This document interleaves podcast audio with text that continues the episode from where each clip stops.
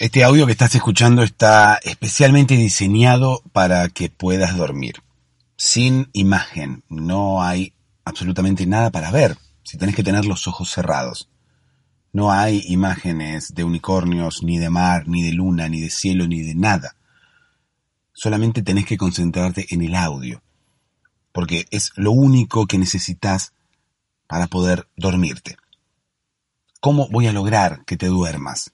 Porque de este lado voy a lograr que puedas dormirte. Si no lo has conseguido todavía, vas a poder dormirte, porque voy a contarte una historia, así como se hizo siempre, como le contamos a nuestros niños o como nos contaban a nosotros de niños. Una historia concentra la atención de la mente y es la mejor forma de bajar la actividad cerebral. De esa forma, la mente estaría trabajando menos y estaría teniendo menos de esos pensamientos y procesando menos de esas ideas que no querés procesar en este momento. En este momento necesitas que tu mente quede en stand-by. Es por eso que voy a hacer que se concentre en la historia que le voy a contar y poco a poco esa historia va a ir poniéndose aburrida. Por lo tanto, tu mente se sentirá primero engañada y luego acorralada entre dos caminos posibles. Seguir escuchando las estupideces que yo digo o dormir. Y es obvia la opción que va a elegir. Si no me crees, quédate, escúchame y probalo. Hola, ¿cómo estás? Espero que ya estés en posición horizontal, con los ojos cerrados, tapada o tapado, o destapada o destapado, porque quizás en tu país, en tu zona, está haciendo calor ahora, entonces claro, no dormís tapado. O quizás te sientas una botella de gaseosa y te guste estar destapado para que los demás te puedan disfrutar. ¿No? es una linda metáfora, ¿no? Me destapo para que los demás me puedan chupar, por ejemplo. Pero bueno, no, no. La literalidad no es mi, fuerte. O sea, estoy hablando mm, todo esto, ¿no? Una, una cosa metafórica. Me siento una gaseosa. Ahora me destapo para que me puedas disfrutar. ¿No? Para. Eso de chupar, uno no se chupa una gaseosa. Depende, ¿no? Bueno, qué sé yo, no importa. Pero hay personas que se sienten una gaseosa. De hecho, hay personas que se sienten una botella en general. No importa una botella de qué. Déjame que te cuente una historia. Hoy te quiero hablar de aquella persona que se sentía una botella. ¿Sí? Había una persona, una sola persona en el mundo, que se sentía una botella. Bueno, no sabemos una sola persona en el mundo. O sea, eso es mentira. Cuando alguien te diga una sola persona en el mundo, ¿y vos qué sabés? Somos cuántos millones, miles de millones de personas. ¿Cómo sabemos que esta es la única en el mundo? Hoy te voy a contar la historia de una, pero de hecho puede haber muchas personas en el mundo que sientan lo mismo. De hecho puede haber muchas personas en el mundo que se sientan de la misma manera.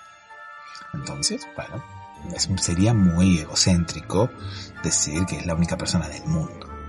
De hecho, si fuera la única persona en el mundo, eh, sería muy aburrido, ¿no? Ser la única persona en el mundo, tipo Will Smith. Will Smith, yo me acuerdo que en un momento fue la única persona en el mundo, él y su perro.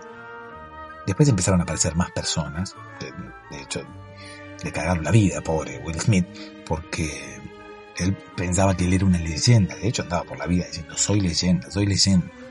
Y después apareció más gente. Y Will Smith se enojó, se enojó tanto que no volvió a actuar después y empezó a hacer eh, documentales, alguna película sentimental. Eh, no sé, él antes era hombre musculoso, que hacía películas de acción y demás. Bueno, y después de eso se enojó.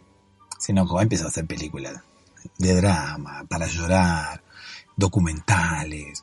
Eh, ¿Por qué? Porque está ofuscado, porque no lo dejaron ser leyenda. De hecho, él era leyenda, sí, porque su nombre era Will Leyenda. ¿no? En ese momento era Will Leyenda. Por eso andaba por todo el mundo diciendo, soy leyenda, soy leyenda. Él y su perro, ¿no?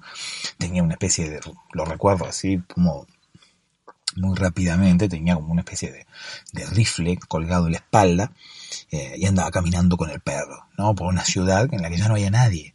¿Por qué? Porque no... Él era la única persona que había quedado en el mundo.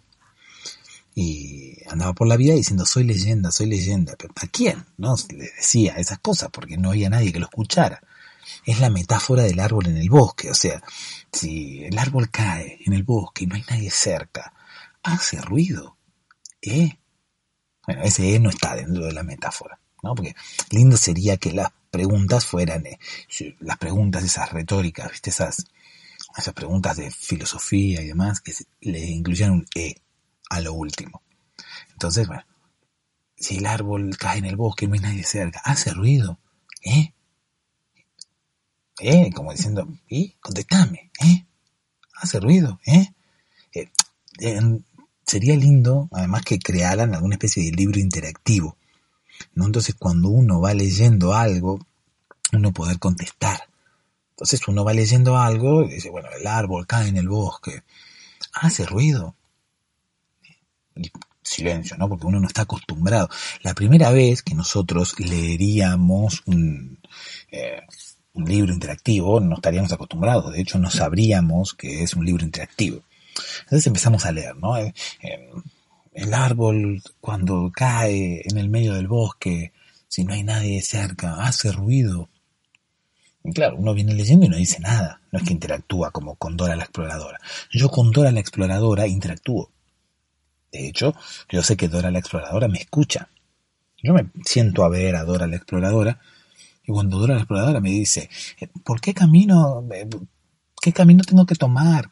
¿Voy por el puente o voy por el costo? Yo le digo por el puente. Por el puente, very good, me dice Dora. Entonces, yo sé que me escucha. De hecho, debe haber una especie de sensor en el televisor por el cual yo me puedo comunicar con Dora. Entonces, claro, hay una Dora para cada persona una Dora la exploradora, un Mickey Mouse, por ejemplo, también. Yo, por ejemplo, veo la casa de Mickey Mouse, es la casa de Mickey Mouse. Vengan ya a disfrutar. M-I-C-K-Y M-O-U-S-E. ¿Alguien más ve la casa de Mickey Mouse? Mickey Mouse también pregunta y dice, ¿qué mouse, herramienta puedo utilizar? Y uno le responde, el martillo, eh, ratón idiota, porque claro, no se da cuenta Mickey. Entonces, uno no cree tampoco que Mickey no se dé cuenta. Mickey actúa como eh, podría actuar Robert De Niro, por ejemplo. Bueno, eh, entre mis favoritos de actores de Hollywood están Mickey y Robert De Niro. Cualquiera de los dos, a mí me viene bien, yo creo que cualquiera de los dos se merece un Oscar.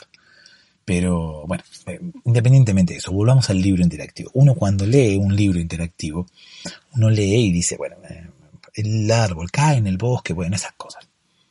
Y uno así no, no responde como le responde a Dora. Al libro uno no le responde, es un libro, no es Dora la exploradora. A Dora la exploradora uno sí le responde, porque, está zorro y se quiere llevar cosas, entonces uno le dice, zorro, no te lo lleves. O está eh, Botas, ¿no? Y Botas tiene el mapa habitualmente, entonces bueno, uno habla con Dora la exploradora, pero no con un libro. Entonces el libro tendría que tener una especie de parlante y cuando uno no le contesta, que el libro diga, ¿eh? O de última que se dibujen frases nuevas, ¿no? Que, que, no, que no venga un libro con parlante, porque bueno, sería como bastante, eh, encarecería bastante el precio un libro con parlante. Entonces, ¿qué pasa? Nosotros lo que tendríamos que hacer es... Em, un libro que se vaya dibujando solo. Una pantalla en realidad sería, ¿no? En vez de hojas, sería una pantalla, un iPad directamente, ¿no? ¿Para qué vamos a andar ahorrando? Entonces, el libro se va escribiendo a medida que nosotros lo vamos leyendo. Entonces nosotros vamos, leemos, ¿no? Por ejemplo, el árbol cae en el bosque, hace ruido, nosotros no decimos nada. Y que el libro